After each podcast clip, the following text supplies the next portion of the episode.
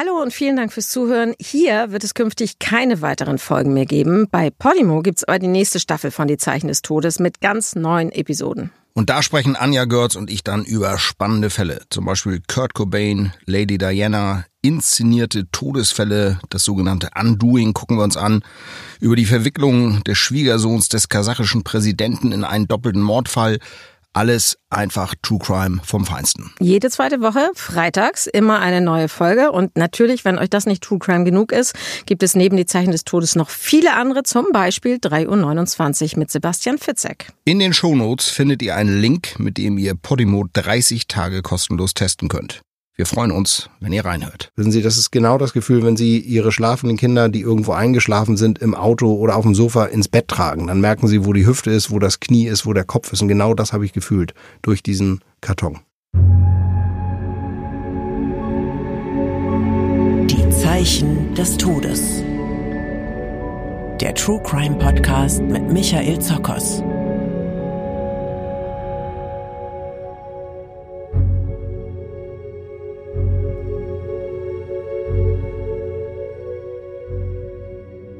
Triggerwarnung.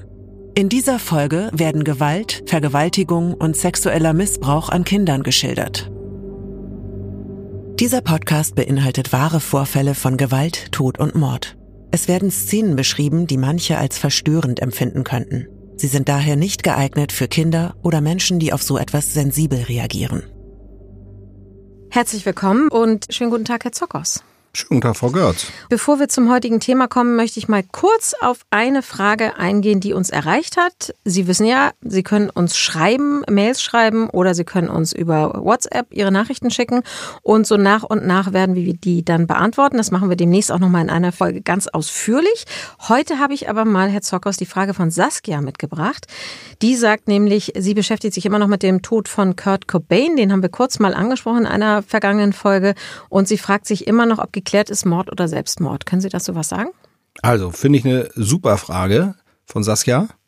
Denn ich beschäftige mich selbst mit diesem Fall immer mal wieder, was daran liegt, dass ich einerseits ein großer Nirvana-Fan bin. Ich fand die großartig, ich habe natürlich die ganze Zeit in den 90ern miterlebt. Ähm, und habe jetzt letztens einen Pitch geschrieben für einen Sender, dass äh, ich nämlich mit einem Kamerateam gerne mal in die USA fahren würde und diesen Fall nochmal genau unter die Lupe nehmen. Da sind ja so ein paar Besonderheiten, dass gesagt wird, der kann gar nicht diese Schrotflinte angesetzt haben und selbst den ähm, Abzug betätigt haben, weil einfach der Lauf so lang ist. Aber da ist noch was anderes, was ich mittlerweile zugespielt bekommen habe, nämlich dass der offensichtlich so hochgradig intoxikiert war mit Heroin und anderen Rauschmitteln, dass der eigentlich gar nicht mehr handlungsfähig war. Das heißt also, Handlungsfähigkeit ist definiert als das Vermögen, dass jemand äh, Handlungen auch unter Einfluss von Alkohol oder Substanzen so durchführen kann wie ein nicht beeinflusster, nicht intoxikierter. Und das ist für uns natürlich immer ein sehr wichtiges Kriterium. Gerade auch bei Suiziden hat der sich wirklich noch selbst auf die Bahnschienen legen können, hat er selbst den Abzug betätigen können. Und im Fall von Kurt Cobain sieht es tatsächlich für mich so aus, das kann nicht so gewesen sein. Ja, klingt spannend und klingt so, als ob wir das auch nochmal irgendwann hier besprechen werden. Zunächst aber und auch in der kommenden Podcast-Folge widmen wir uns einem Fall, der jedenfalls, wenn man Beteiligte hört, eigentlich gar nicht so richtig abgeschlossen ist. Es gibt viele Geheimnisse um diesen Fall. Es gibt unglaubliches Leid. Wir wollen über Silvio S. sprechen. Und zum Einstieg habe ich ein paar Zeitungsschlagzeilen mal mitgebracht. 9. Juli 2015. Die Welt. Verschwundenes Kind in Potsdam. Polizei sucht nach Elias. 15. Juli 2015. Mitteldeutsche Zeitung. Trotz 430 Hinweisen. Elias aus Potsdam bleibt verschwunden. 17. Juli 2017. Der Tagesspiegel. Vermisster Elias aus Potsdam. Eine Stadt sucht ein Kind. 17. Juli 2015 Hannoversche Allgemeine. Suche nach Elias. Wasserstand wird gesenkt. 13. August 2015. Hannoversche Allgemeine. Elias. Polizei rechnet mit dem Schlimmsten. 1. November 2015. Welt. Elias ist tot. Ein trauriger Tag für uns alle. 12. August 2016.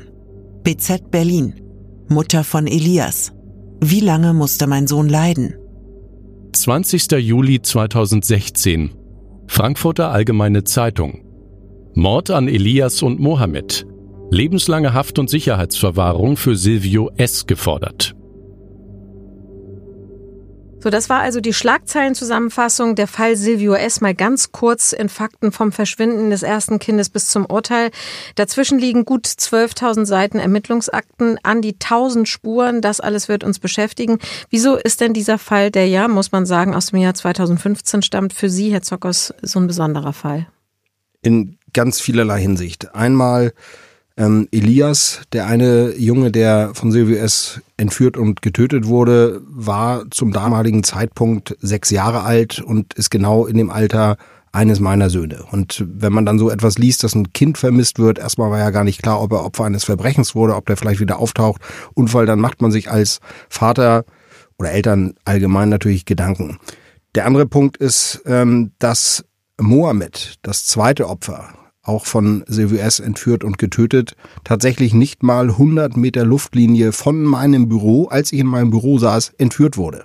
Da kommen wir sicherlich im Laufe der Folge und auch der nächsten Folge noch drauf, auf das LAGESO, das Landesamt für Gesundheit und Soziales in Berlin, was 2015 eben Anlaufstelle für Flüchtlinge war, völlig chaotische Umstände oder Zustände, die ich da auch mitbekommen habe.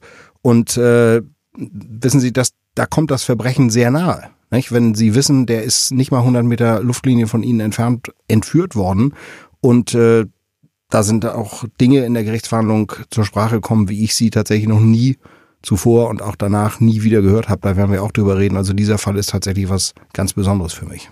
Gehen wir zurück ins Jahr 2015. Sie haben schon gesagt, Elias, sechs Jahre alt, ein kleiner Junge aus Potsdam, verschwindet.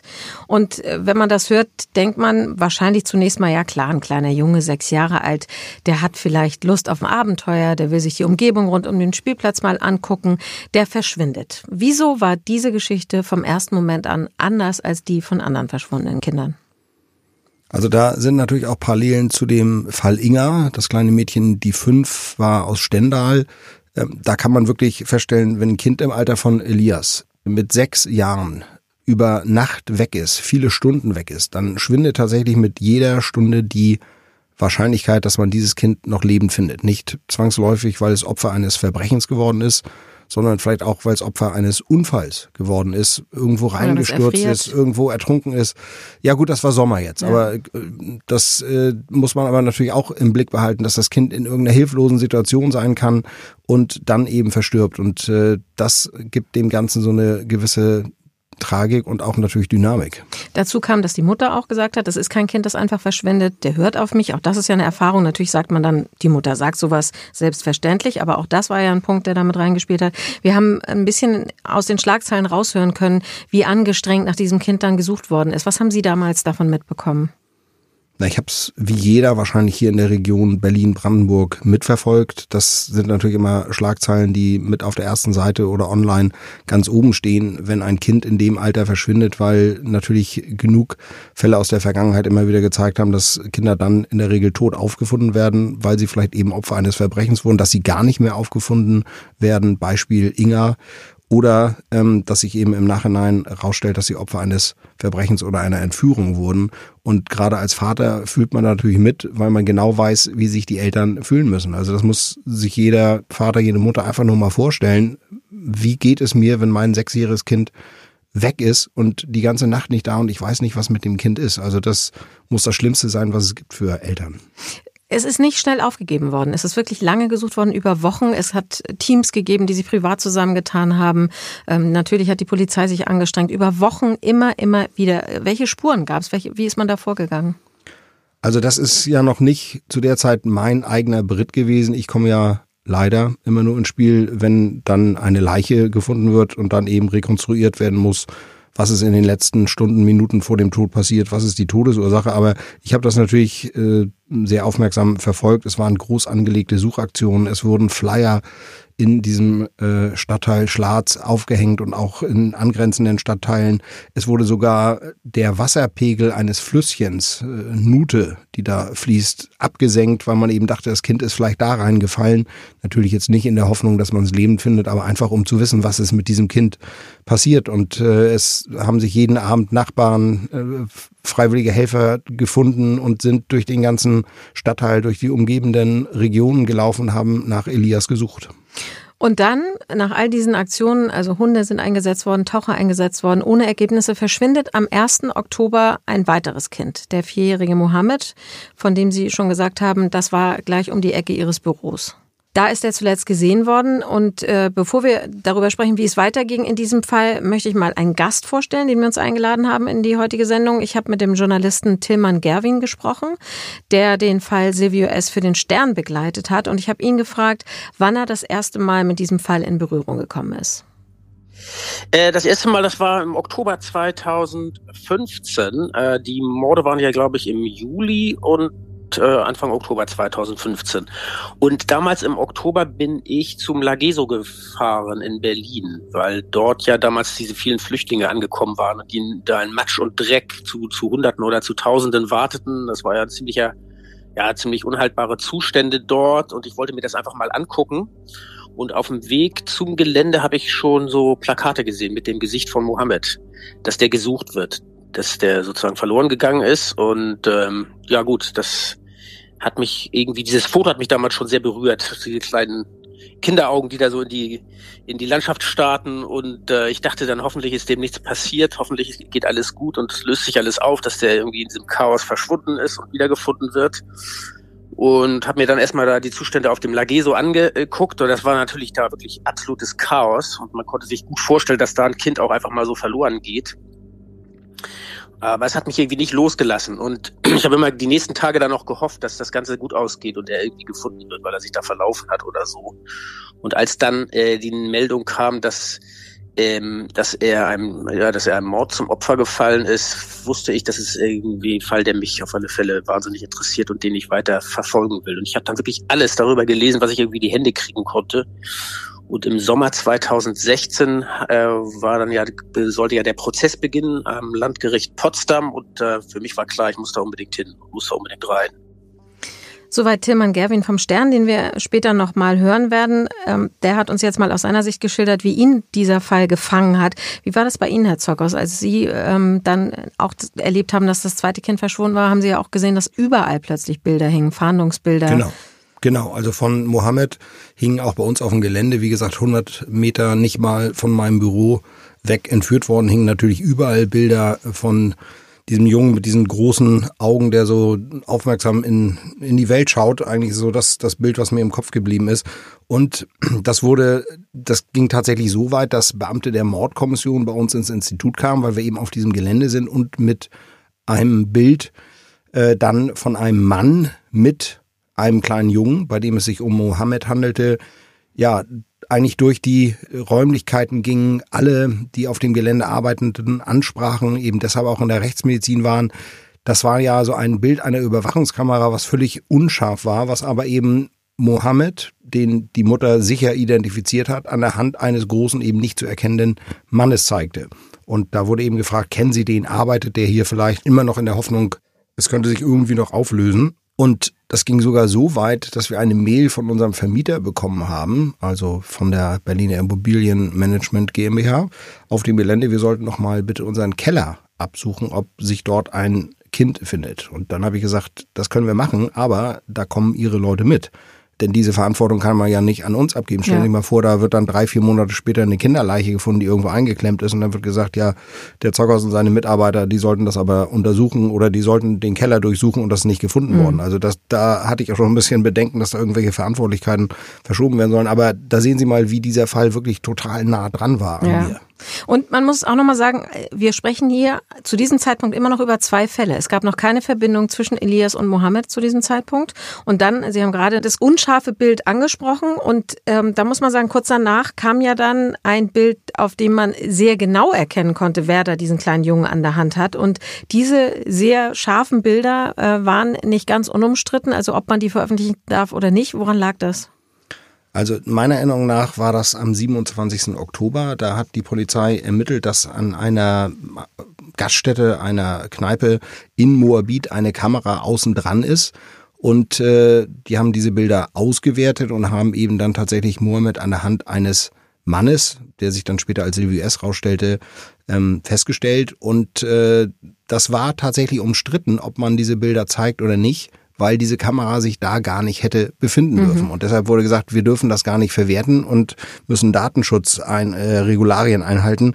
Äh, da bin ich vielleicht zu hemdsärmlich, aber ich sage, das ist doch völlig absurd. Man sucht nach einem Kind, wo man nicht weiß, ob es immer noch sich in der Gewalt eines ähm, ja, Kinderschänders oder was auch immer befindet, ob es entführt worden ist, vielleicht irgendwo äh, in hilfloser Situation ist, da sage ich als Vater, solche Bilder muss man verwenden. Mhm. Ich bin auch immer wieder erstaunt, wenn ich Bilder von Überwachungskameras aus der U-Bahn oder so sehe, die ein Jahr nach einem Vorfall gezeigt werden. Das ist eine schwere Vergewaltigung und dann erst ein Jahr später hat ein Richter angeordnet, diese Bilder dürfen verwendet werden wie gesagt, ich bin da vielleicht zu hemdsärmlich. Ich finde sowas wichtig, dass man sofort mit Öffentlichkeitsfahndung, gerade wenn es darum geht, einerseits Gewalttäter, von denen weiterhin Gefahr ausgeht, ähm, dingfest zu machen, andererseits auch, um zu wissen, was mit Opfern passiert ist.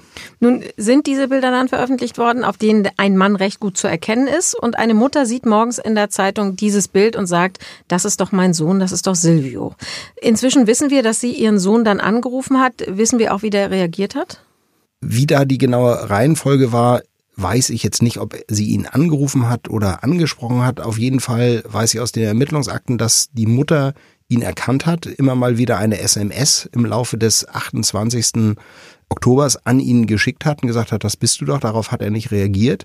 Silvio S. war zu dieser Zeit als Wachschützer bei einer Sicherheitsfirma und hatte Nachtdienst, kam dann spät wieder und am nächsten Morgen, am Morgen des 29. Oktobers, hat seine Mutter ihn dann damit konfrontiert, dass es sich doch um ihn handeln würde.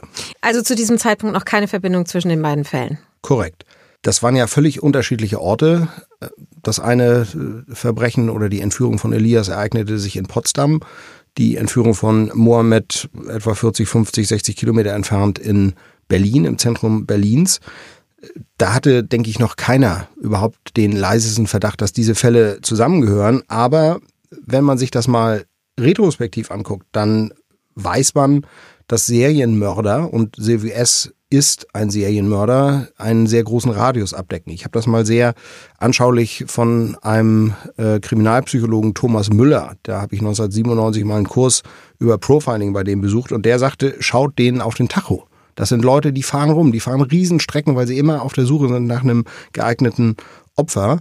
Ähm, aber das ist eben dann retrospektiv. Ich denke, am Anfang haben sowieso alle bei Mohammed auch gedacht, dass es einfach diesen völlig chaotischen Umständen auf diesem Gelände vom Lageso geschuldet, dass dieses Kind verschwindet und äh, irgendwann taucht schon wieder auf. Und dann gab es ja aber diese Bilder von der Überwachungskamera und dann war klar, dass das nicht mit äh, irgendwelchen natürlichen Ansätzen zu erklären ist, was mit diesem Kind geschehen ist. Aber diese Verbindung zwischen, diese Querverbindung zwischen Elias und Mohammed, die war zu dem Zeitpunkt, als Silvio S. festgenommen wurde, noch nicht evident. Wir kommen noch dazu, wann das festgestellt worden ist. Wir sind jetzt an dem Punkt, als die Polizei zu Silvio S. nach Hause kommt, um ihn festzunehmen wegen der Entführung von Mohammed. Sie kennen ja die Protokolle. Was ist passiert, als die Polizei bei ihm zu Hause aufgetaucht ist? Das Absurde war, seine Mutter hat ihn eben morgens nach dem Nachtdienst damit konfrontiert und er hat auch äh, gesagt, sinngemäß, ich es. Ich muss aber jetzt nochmal los. Und zwar ist er dann tatsächlich nochmal weggefahren und hat für seine Nichte, die an diesem oder am nächsten Tag Geburtstag hatte, ein Geschenk gekauft. Und das lässt schon sehr tief blicken, wie empathielos, wie gefühlskalt dieser Mensch ist. Er wird gerade von seiner Mutter mit dem Vorwurf einer Kindesentführung, die wusste ja noch nicht, dass das Kind tot ist, konfrontiert, räumt das auch ohne Umschweife ein, aber er fährt jetzt erstmal los und kauft ein Geschenk für seine Nichte. Die Polizei hat dann ja die Wohnung durchsucht nach der Festnahme. Der hat mit seinen Eltern, haben Sie schon gesagt, in einem Haus gelebt, also die Eltern im Erdgeschoss, er oben drüber. Und bei der Durchsuchung sind sehr, sehr viele merkwürdige Dinge gefunden worden. 238 Spuren sind notiert worden an einem einzigen Tag. Was zum Beispiel war darunter? Da war so ein SM-Sessel, sowas Aufpumpbares, wo man eine Person drauf fesseln kann. Jede Menge Fesselwerkzeuge, Kabelbinder, ähm, auch so aus dem SM-Bereich, Mundspreizer, verschiedene Untersuchungsbestecke aus dem gynäkologischen Bereich, aber auch Chloroform, Schlaftabletten, Einmalhandschuhe, Nachtsichtgerät, eine Wildkamera, Horrormasken, Perücken, jede Menge Kinderkleidung, also wirklich ein Gruselkabinett, was Und sich da auftat. Der kleine Mohammed ist auch gefunden worden. Ja, also das Zur Auffindung kam es folgendermaßen, es ist ein Beamter aus Luckenwalde zu der Mutter gefahren. Die Mutter sagte, mein Sohn ist jetzt nicht da, der kaufte nämlich gerade dieses Geschenk für seine Nichte. Und da hat der Polizist tatsächlich geistesgegenwärtig seinen Polizeiwagen, den Streifenwagen noch umgeparkt. Dass, wenn Silvio S. zurückkommt, nicht weiß, dass eben die Polizei schon im Haus ist. Und ähm, Silvio S. hat ihm gegenüber relativ schnell eingeräumt, dass er äh, tatsächlich etwas mit dem Verschwinden des Jungen zu tun hat hat gesagt, guck doch mal im Kofferraum meines Autos. Und im Kofferraum seines Autos lag die Leiche des kleinen Mohammed in einer gelben Plastikbadewanne, so eine Kinderbadewanne mit Katzenstreu. Das hat er gemacht, weil? Ich denke, da müssen wir nochmal genauer drauf eingehen in Einzelheiten, wenn wir auf die ganze Chronologie kommen. Aber nach meinem Dafürhalten hat er sich weiterentwickelt mit seinen Taten. Wir werden auch noch darauf zu sprechen kommen, in welchem Zustand sich Elias befand, nämlich ein Zustand fortgeschrittener Leichenfäulnis. Und ich glaube, dass er Mohammed behalten wollte. Der wollte den konservieren. Wir werden im Verlauf dieser beiden Folgen auch immer wieder hören, wie detailliert der geplant hat. Das war nicht der Blödi von nebenan, als der immer dargestellt wurde. Der Mann ist hochintelligent, der ist wirklich ein Raubtier, das genau weiß, wie gehe ich vor, um meine Beute zu erhalten. Und in diesem Fall wollte er meiner Meinung nach Mohammed einfach konservieren, um ihn länger bei sich zu haben und eben auch um den Geruch zu übertünchen, denn die Leiche hätte er ja ohne Probleme zwischendurch beseitigen können. Zwei kleine Jungen, einer tot, einer immer noch vermisst. Es gibt ein Fahndungsfoto, einen Tatverdächtigen. Das ist also der Stand. Da sind wir jetzt im Oktober 2015. Und wir hören an dieser Stelle nochmal den Sternjournalisten Tilman Gerwin, der auch die Gerichtsverhandlung für sein Magazin beobachten sollte. Und der sagt uns, was er über Silvio S. wusste. Äh, eigentlich nur das, was so in der Presse stand. Ich glaube, das war damals eigentlich relativ wenig. Der war ja ein ziemlich unbeschriebenes Blatt. Er hat ja auch vor der Polizei dann zu Anfang noch eine Aussage gemacht, kurz nachdem er festgenommen wurde und danach eigentlich nur noch ganz wenig gesagt, so dass man eigentlich äh, ziemlich wenig über ihn wusste und äh, ähm, dann während des Prozesses ist ja erst so ein bisschen seine Biografie und sein bisheriges Leben so aufgeschlüsselt worden, obwohl er selber ja gar nichts, bis auf eine kurze Sequenz zum Schluss äh, des Verfahrens, äh, hat er selber überhaupt nichts gesagt, sondern eigentlich nur schweigend da gesessen. Also insofern wusste ich vor dem Prozess relativ wenig über ihn. Das, was Sie auch gerade gesagt haben, Herr Zockers, dass nämlich Silvio S. wenig gesagt hat, bis gar nichts. Es gab aber ja Spuren, die dann offenbar gezeigt haben, der Mann, der vor dem Gericht als Einzelgänger dargestellt wurde, als sehr traurig, dass der offenbar sowas wie ein Doppelleben geführt hat. Zu diesem Schluss sind die Ermittler aufgrund welcher Tatsachen gekommen?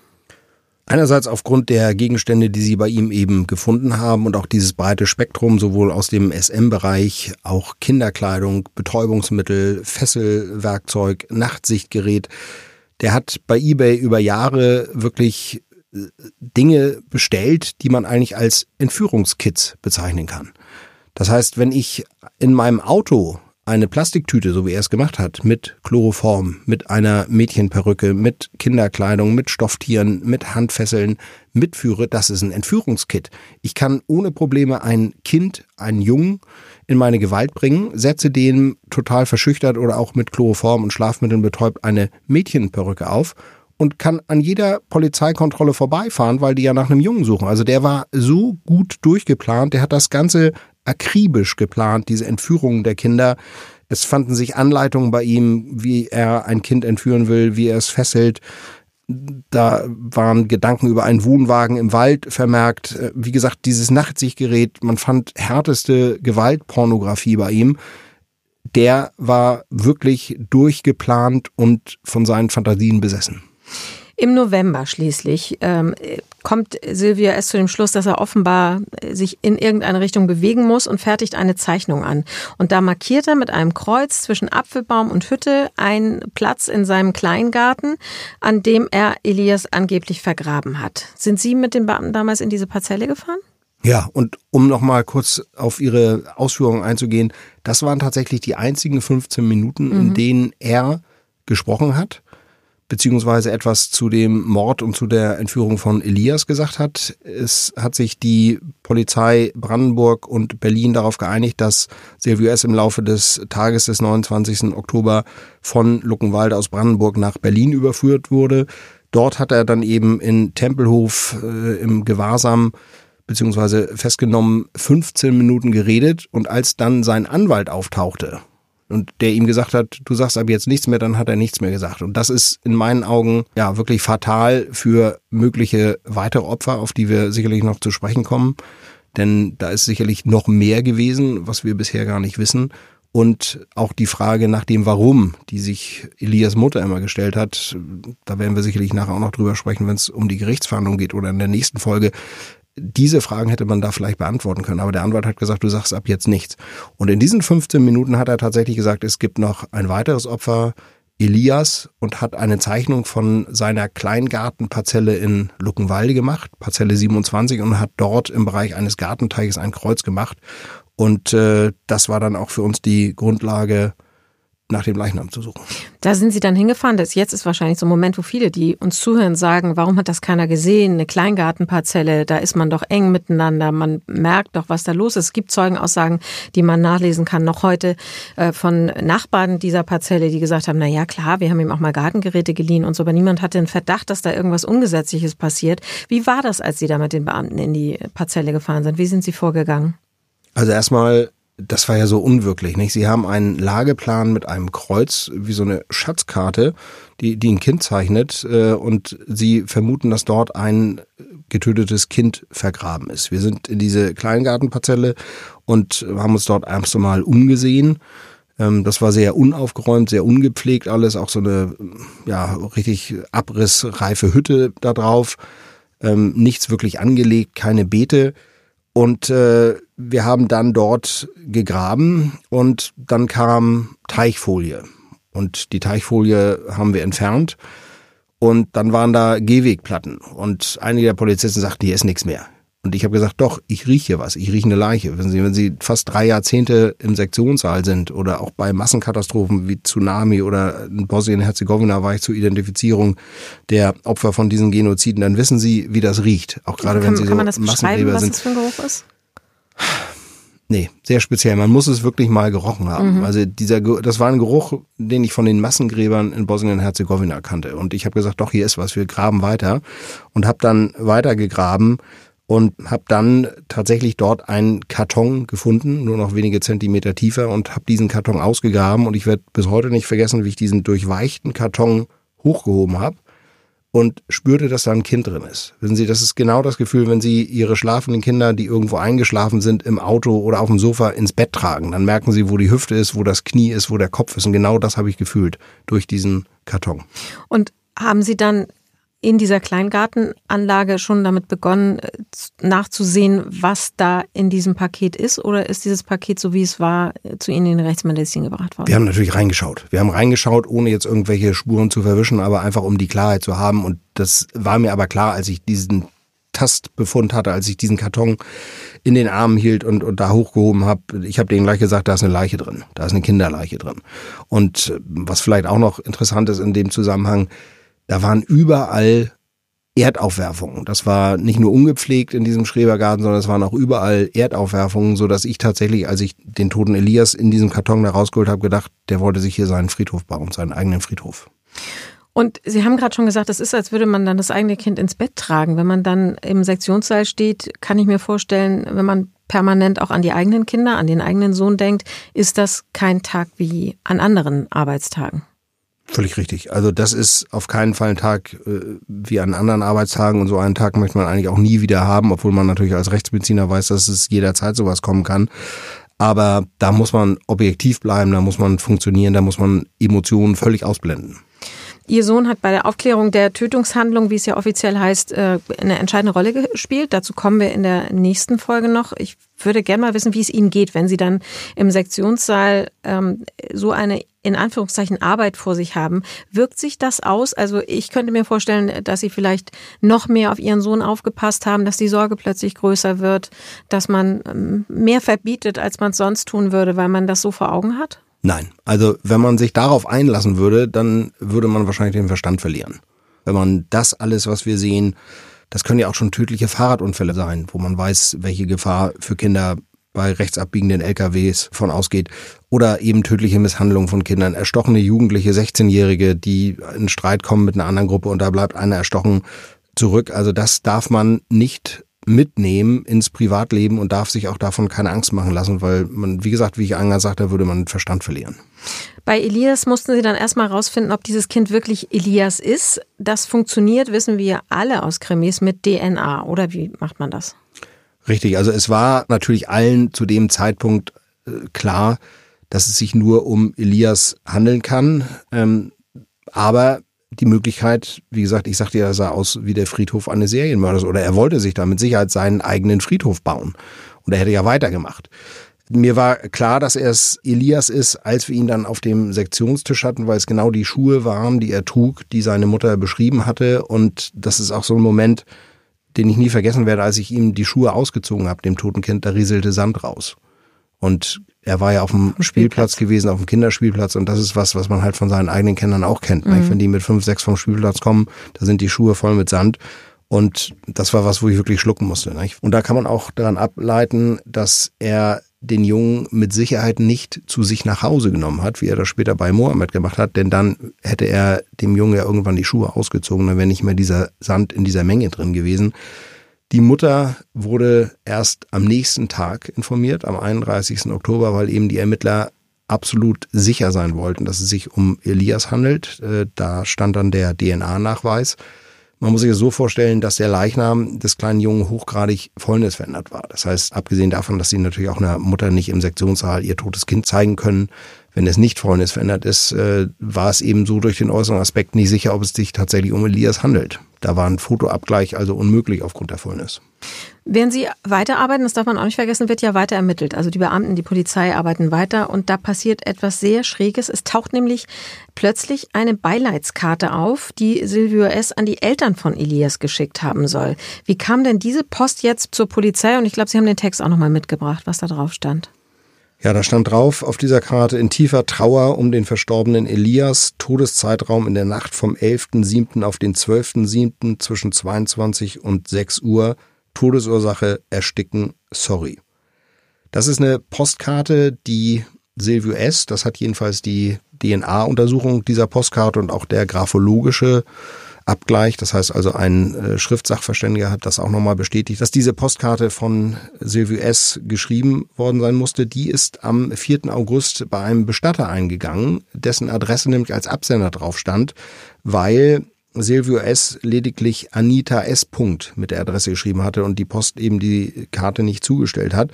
Und dann wurde den Beamten, bei denen der Bestatter diese Karte schon im August abgegeben hatte, klar, dass hier ein Zusammenhang besteht.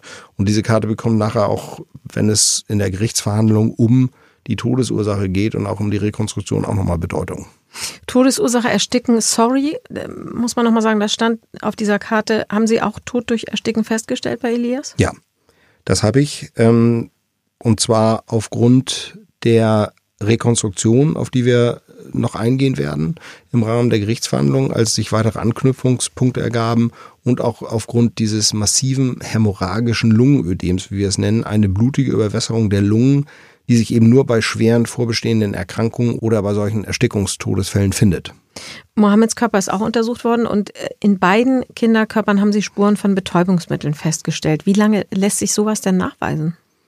Also solange wir irgendwelche Körperflüssigkeiten oder Gewebe haben, insbesondere natürlich gerade Lebergewebe oder Mageninhalt, lässt sich das postmortal sehr lange nachweisen. Mohammeds Körper war ja durch das Katzenstreu relativ gut konserviert. Auch der Körper von Elias war zwar fäulnisverändert, aber die inneren Organe waren eben durch die Lagerung im Erdgrab, nenne ich das jetzt mal, eben eingegraben, da unter diesem Gartenteich auch relativ gut erhalten. Und man muss sich so vorstellen, in dem Moment des Todes stellt die Leber ihre Funktion ein. Es ist also jetzt nicht so, dass dann nach dem Tode noch was abgebaut wird, sondern die von uns festgestellten Konzentrationen bei der Obduktion entsprechen den Konzentrationen zum Zeitpunkt des Todes. Weil der Körper und alles, was äh, im Körper so passiert, dann eben nicht mehr arbeitet, konnten Sie den Ermittlern einen entscheidenden Hinweis geben, denn Sie haben durch die Untersuchung auch herausfinden können, dass der Todeszeitpunkt ein anderer war als der bis dahin angenommene. Was haben Sie gefunden? Was haben Sie entdeckt? Wir wussten von der Mutter von Elias, dass er am Tag seines Verschwindens am 8. Juli gegen 16 Uhr noch einen Joghurt mit Nusssplittern zu sich genommen hat. Und Bei der Obduktion habe ich eben diese Reste dieser Nusssplitter im unteren Dünndarm und im Dickdarm gefunden. Und normalerweise dauert so eine Darmpassage 24 Stunden. In dem Fall muss man mit berücksichtigen, dass der Junge unter extremem Stress stand, dass er auch diese Schlafmittel bekommen hat, was eben auch zu einer schnelleren Darmpassage aufgrund des Wirkstoffs führen kann. Und deshalb habe ich die Zeit zwischen 0 Uhr und 12 Uhr am Tag nach seinem Verschwinden, also am 9.7., zugrunde gelegt als sehr wahrscheinliche Todeszeit. Die beiden Kinder sind nicht nur ermordet, sondern auch schwer misshandelt worden. Es gab äh, Spuren von Gewalteinwirkungen in Armen und Beinen. Ich will da gar nicht so sehr ins Detail gehen, weil es wirklich so entsetzlich ist, dass ich mir gar nicht vorstellen kann, wie man da im Sektionssaal stehen kann. Aber es ist ja ihr Beruf und nicht meiner zum Glück. Aber kann man sich wirklich nur auf das konzentrieren, was man da jetzt erledigen muss, was die Sinne erledigen müssen? Also das, was sie brauchen während der Arbeit, was Sie schon oft geschildert haben. Das Riechen, das Fühlen, das Sehen. Ja, das kann ich zum Glück und das ist auch die absolute Voraussetzung, die, die Grundvoraussetzung, wenn man diesen Job wählt, dass man sich eben nicht von Emotionen leiten lässt, dass man wirklich voll konzentriert ist auf das, was man sieht. Gerade jetzt bei Elias war es zum Beispiel auch entscheidend, dass sich auch Verletzungen an bestimmten Orten am Körper fanden, die ganz klar auch zur Rekonstruktion des sexuellen Missbrauchs entscheidend waren. Ich will an dieser Stelle nochmal Tillmann Gerwin zu Wort kommen lassen. Lieber Gott, wo warst du? So hat er einen seiner Artikel zu diesem Fall damals überschrieben. Und er hat sich auch immer wieder die Frage gestellt, warum tut ein Mensch sowas? Und ich habe ihn gefragt, ob er eine Antwort gefunden hat. Ja, schon ein bisschen, glaube ich. Ich habe ja auch da mit zum Beispiel mit dem Profiler Stefan Harbord gesprochen, ähm, auch mit dem Kriminologen äh, Christian äh, Pfeiffer aus Hannover. Ähm, es ist letztlich, glaube ich, so deutlich geworden in diesem Prozess, dass es ein Mensch war, der äh, eben in so einem Dorf in Brandenburg, in Kaltenborn aufgewachsen ist, in einer so ja sehr kontaktarmen Umgebung. Man hat wenig miteinander gesprochen, es gab wenig Berührungen äh, mit den Eltern auch. Er war von Anfang an so ein bisschen der Außenseiter in diesem Dorf. Ich würde jetzt nicht sagen so der Dorfdepp, aber so ein bisschen der Honk, der andere zur Party fahren durfte, aber selber nicht mitgefeiert hat und immer tiefer in so eine Einsamkeit sich hineingebohrt hat und dann irgendwann, als er groß wurde, hat sich so ein, ja, so ein, sagen wir mal, Sexualtrieb, der sich auf, immer mehr aufgestaut hat, hat sich dann umgelenkt auf Kinder. Und das ist so eine Mischung, glaube ich, auf, aus Sexualität, die zu, die nicht, sich nicht ausleben kann und gleichzeitig dem, dem Wunsch, endlich mal irgendwie oben zu sein, endlich mal Macht zu haben über andere, endlich mal nicht nur derjenige zu sein, der getreten wird. Und der, nur so kann ich mir das sozusagen selber als Laie natürlich ähm, erklären, dass jemand dann zu solchen Taten kommt.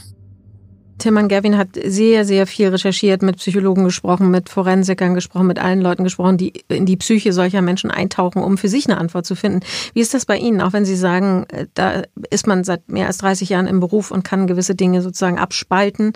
Äh, Sie fragen sich doch wahrscheinlich auch trotzdem, äh, Wieso kann sowas passieren? Wieso werden Menschen zu solchen Tätern? Einerseits das und andererseits ist auch meine Erfahrung, das Böse kommt völlig unscheinbar daher. Das ist ja auch was, was Herr Gerwin eben schilderte. Das sehen Sie den Leuten nicht an. Und das ist immer wieder erstaunlich, auch wenn wir dann in der nächsten Folge auf den Prozess zu sprechen kommen, wie ich nur wenige Meter von CWS entfernt saß und wie er sich dort verhalten hat. Man kann wirklich sagen, das Böse kommt unscheinbar daher. Im Juni 2016 hat die Verhandlung begonnen. Silvio S. ist unter anderem wegen Mordes der beiden Kinder angeklagt worden. Hat er bis zum Haftantrittsbeginn irgendwas gesagt? Ja, er hat sich sehr detailliert über den sexuellen Missbrauch von Mohammed, was sich in den Stunden, in denen Mohammed in seiner Gewalt war, im Haus seiner Eltern ereignet hat, berichtet. Er hat auch sehr detailliert die Tötungshandlung von Mohammed beschrieben auch von Videos und Fotos berichtet, die er gemacht hat, die dann auch aufgefunden wurden.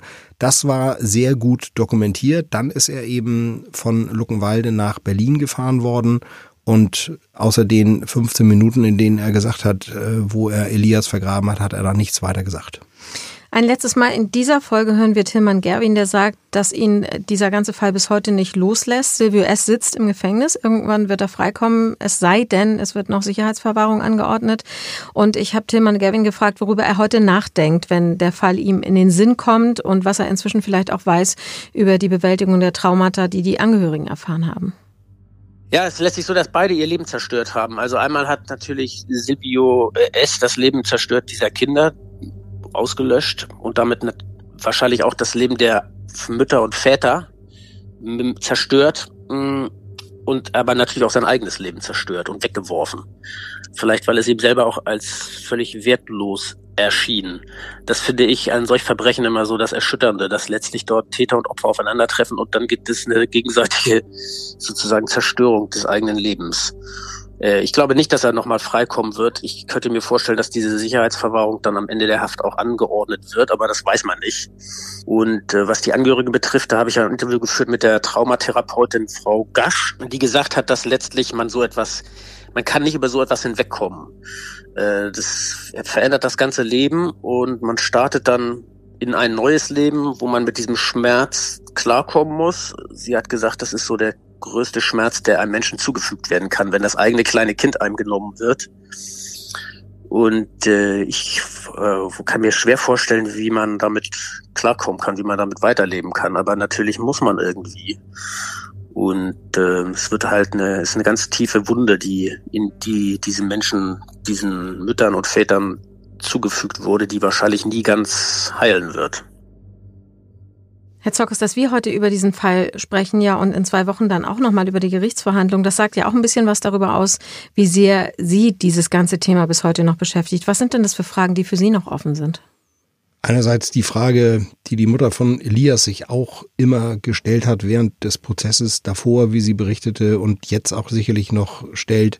Wie hat Silvio S. es geschafft, meinen Sohn wegzulocken und zu entführen. Man weiß von Elias, dass er ein sehr schüchterner Junge war, Fremden gegenüber eher abneigend. Das haben Kindergärtnerinnen und Familie und Freunde im Prozess erzählt. Äh, er wäre nie mit einem Fremden mitgegangen, hat die Mutter gesagt. Und das ist eben auch eine Frage, die ich mir stelle. Und ich habe für mich selbst eine Erklärung. Ich gehe davon aus, dass Silvio S. zum Zeitpunkt der Entführung von Elias seine Wachschutzuniform getragen hat. Auf die hat er privat auch Zugriff. Und da haben sie natürlich eine ganz andere Autorität jedem gegenüber, wenn sie eine Uniform haben. Wenn ein Uniformierter zum Kind sagt, komm mal mit, das darfst du nicht, komm mit, los, steig in mein Auto, ich bringe dich nach Hause, steig sofort ein. Da kommt jedes Kind mit. Weil es auch nicht unterscheiden kann, ob das Polizei oder. Richtig. Ja.